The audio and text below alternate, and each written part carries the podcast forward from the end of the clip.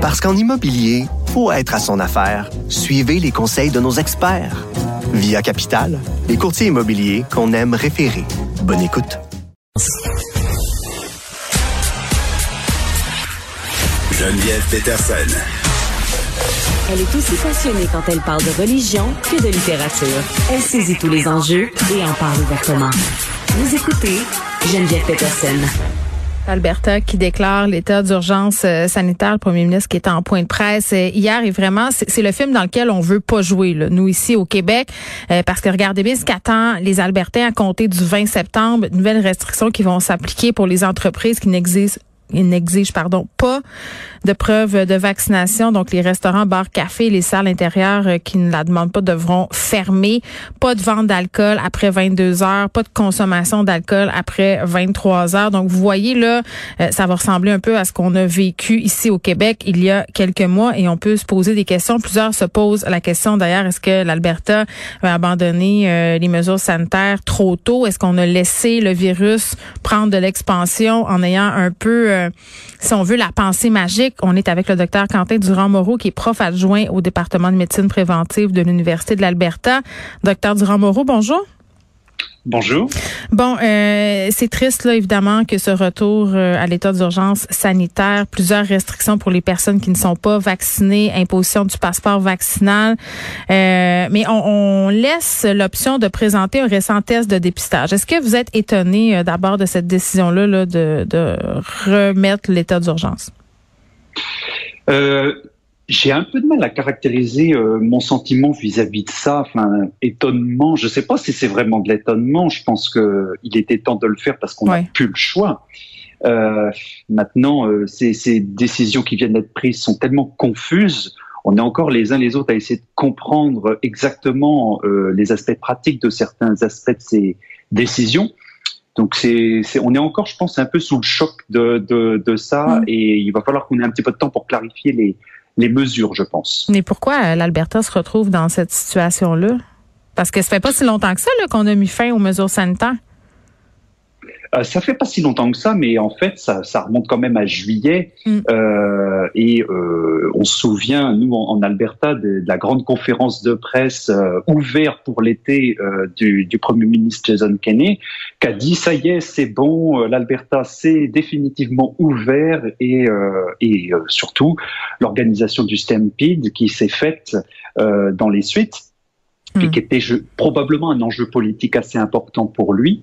Euh, ce qui fait que non, depuis depuis juillet, euh, l'Alberta est passé à autre chose par rapport à la Covid. Ensuite, dans la suite du mois, on a eu un narratif de la part de notre médecin hygiéniste en chef visant à tenter de nous convaincre qu'on passait de la pandémie à l'endémie, euh, sans, grand résultat. C'est-à-dire que personne n'a vraiment été convaincu du rationnel scientifique de cette affaire.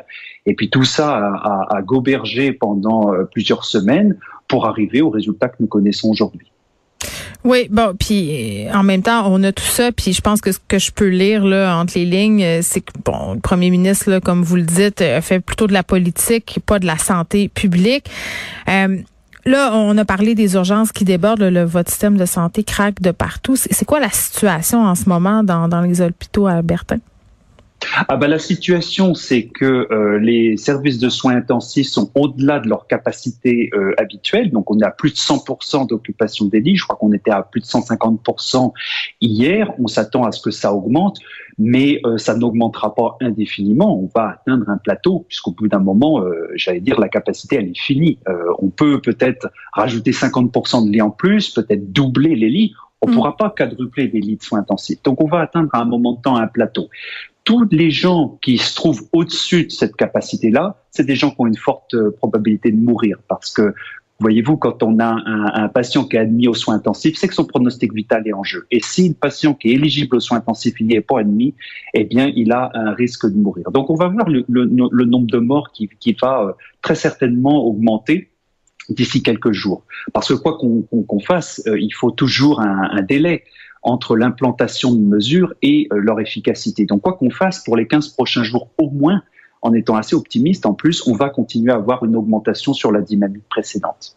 Est-ce qu'il va euh, falloir devoir prendre des décisions difficiles? Parce que...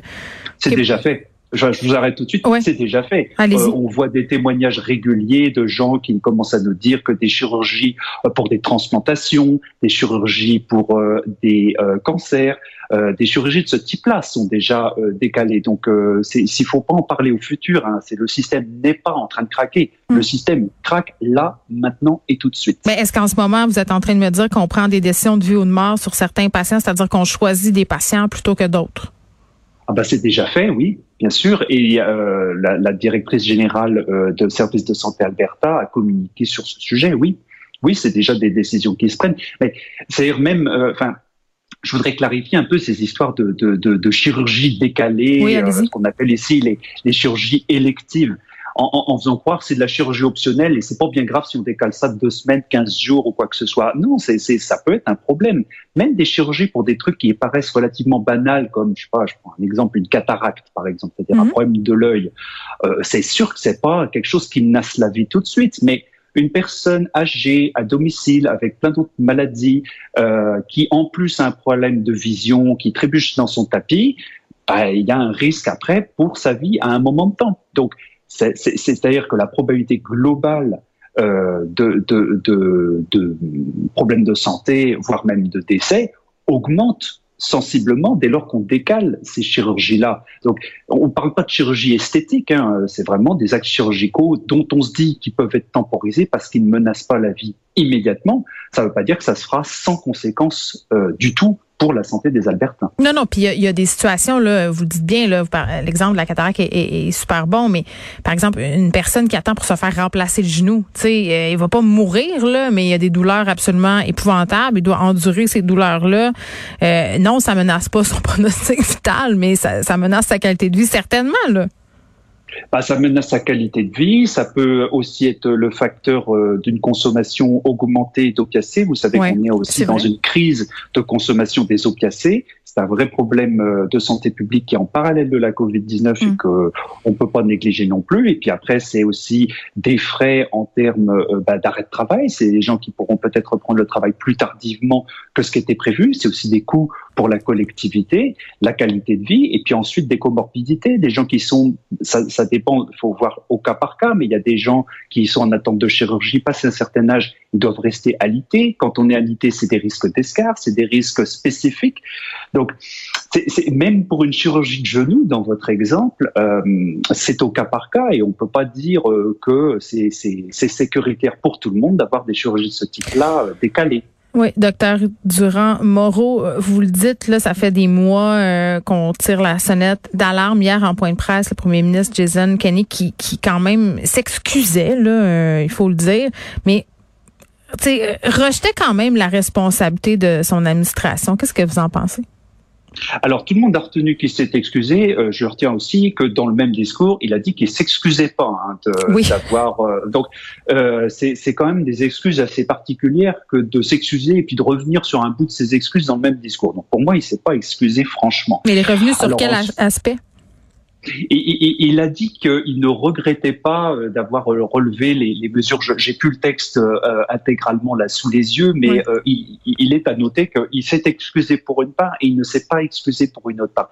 Enfin, il faudra reprendre. Il s'excusait, il s'excusait pas en fait d'avoir mis fin aux mesures sanitaires.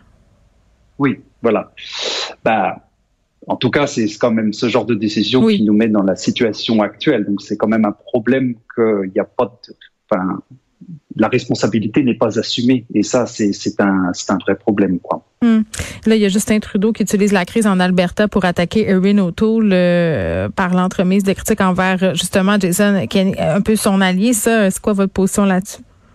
Bah, euh, moi, je n'ai pas une expertise particulière sur la politique. Non, mais que ça soit récupéré politiquement. Bah, c'est-à-dire que euh, la structure fédérale du Canada arrange beaucoup les politiques qui peuvent euh, constamment se renvoyer du fédéral au provincial et du mm. provincial au fédéral. Enfin, on a eu régulièrement des discours de Jason Kenney, notamment au début euh, du, de la distribution du vaccin, dans laquelle il a passé beaucoup de temps à se plaindre que mm. Justin Trudeau faisait pas ce qu'il fallait. Donc ça a marché dans les deux sens cette affaire dans, dans, tous les cas, c'est que de la discussion, ça, ça, ça, ça change pas fondamentalement euh, la situation euh, sanitaire et, et, sécuritaire pour les gens de la province. Non, puis docteur Durand-Moreau, il y a une auditrice qui nous écrit pour nous dire, faisant référence à la discussion qu'on avait là, sur la souffrance des gens, la douleur, une personne qui a attendu un an de plus à cause de la pandémie pour une chirurgie aux deux hanches, elle a fait une tentative de suicide à cause de la douleur. Donc, tu sais, ça peut aller très très loin là, prendre des médicaments. Euh, sombrer dans une spirale où on a des problèmes de santé mentale,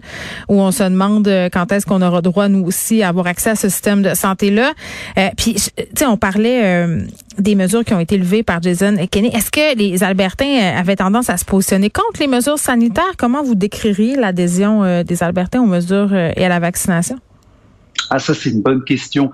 on n'est pas la province qui est leader en termes de taux de vaccination.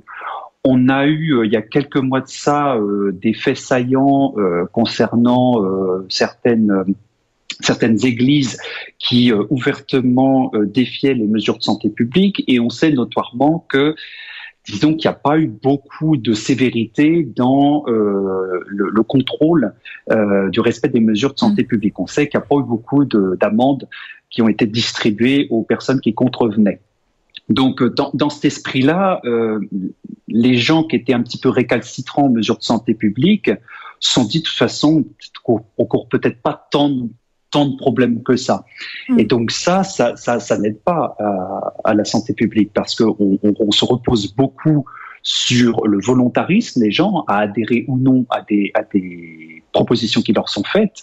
Il n'y a pas beaucoup de coercition. Et le problème, c'est que euh, là, la situation impose peut-être qu'on soit assez ferme parce hmm. que. Mais est-ce que vous euh, attendez que le gouvernement euh, agisse de façon plus ferme pour euh, arrêter justement cette hémorragie? Qu'est-ce qu'est-ce que vous voyez pour la suite là? Je, suis, je, je, je, vous avoue que je suis, j'ai du mal à vous répondre à, à ça parce que, enfin, ça fait, si vous voulez, ça fait deux mois qu'on leur dit ce que vous proposez, ça n'a pas de bon sens. Et ça fait deux mois qu'on s'égosille, quoi, vraiment. Et euh, je veux dire, c'est quand même pas banal que des sociétés savantes de pédiatrie, euh, l'association médicale albertaine, des sections de, de, de l'association médicale albertaine. Là, euh, pas plus tard que qu'en début de semaine, plus de 70 médecins de maladies infectieuses ont écrit. Euh, on a aussi, et c'est quand même assez intéressant de le noter, l'ancien médecin hygiéniste en chef qui personnellement se prononce contre les mesures qui sont faites. Je veux dire, ça fait deux mois qu'on est là-dedans. Et, enfin, on a des mesures qui sont prises. Mais c'est même trop tard. C'est-à-dire, hmm. ça arrive alors qu'on est déjà à saturation. Donc, euh, les gens vont payer le prix de ça. C'était pas nécessaire d'en arriver là. Oui. Bon, effectivement, et euh, on vous souhaite bonne chance pour la suite, docteur Quentin Durand-Moreau, qui est prof adjoint au département de médecine préventive de l'Université de l'Alberta. L'Alberta qui vient de déclarer à nouveau l'état d'urgence. Je pense qu'on a un bon exemple d'une situation dans laquelle on ne veut pas se retrouver ici au Québec.